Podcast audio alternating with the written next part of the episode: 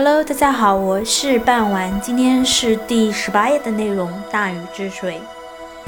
禹治水，或者是大禹治水，是中国著名的上古大洪水传说。三皇五帝时期，黄河泛滥，鲧、禹父子二人受命于尧舜二帝，任重伯和夏伯负责治水。帝尧时，中原洪水泛滥，造成了水患灾祸。百姓愁苦不堪，于是帝尧就命令鲧治水。鲧受命治理洪水水患。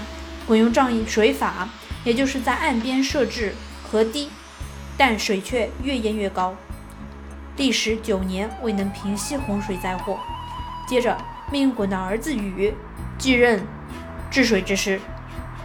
禹立即与义和后继一起。召集百姓前来协助，他视察河道，并检讨鲧治水失败的原因，禹总结了其父亲治水失败的教训，改革治水方法，以及疏导河水治水为主导，用水利向低处流的自然优势，疏通了九河。禹他又亲自率领着老百姓风餐露宿，整天泡在泥水里，疏通河道。把平地的积水导入江河，再引入海洋。禹坚韧不拔、勇于开拓的精神，经过了十三年治理，终于取得了成功，消除了中原洪水泛滥的灾祸。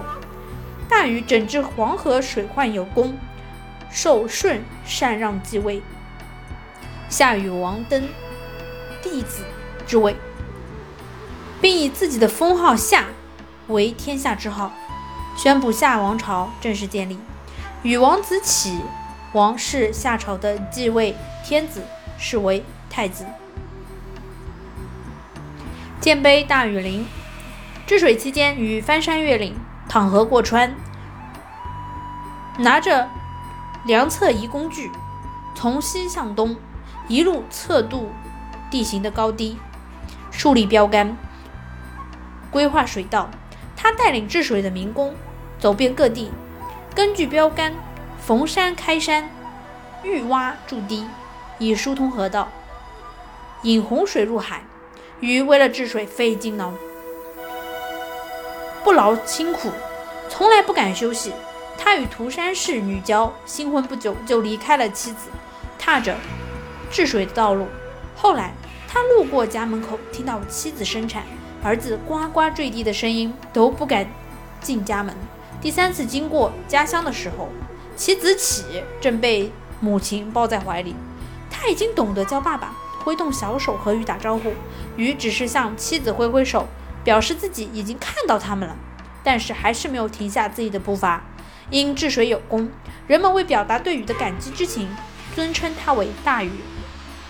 在治水的过程中，禹走遍天下，对各地的地形、习俗、物产等皆是了如指掌。禹重新将天下规划为九个州，并制定了各州的贡物品种。地下禹王还规定，天子地级以外五百里的地区叫做甸服，在外五百里叫做侯服，在外五百里称为是什么？根据不同的距离，它都有不同的称谓。据考古印证，从吉尔加美舍到诺亚方舟，大洪水呢，都是作为世界诸多民族远古传说中的共有成分。而我们大禹治水的这个，则是中国版本。整个治水的过程呢，改变了黄河中下游文明的这个格局，为中国呢进入国家文明提供了契机与条件。这次洪水泛滥，影响到中下诸多互不相干的氏族部落，治水需要一个。诸族听命的中央权力来引导，于是鲧和禹被举荐。他们来自洪水影响相对小的中游地区。治水成功以后，夏后氏不仅没有放弃非常时期授予的权利，反而集中权力建立了王朝。这次洪水可能延续了一两百年。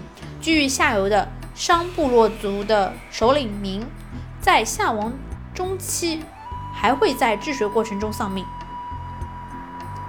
豫西冀南的河南龙山文化在二里头文化中得到了延续，而洪水前兴盛的山东龙山文化在此时衰落，甚至出现了文化倒退。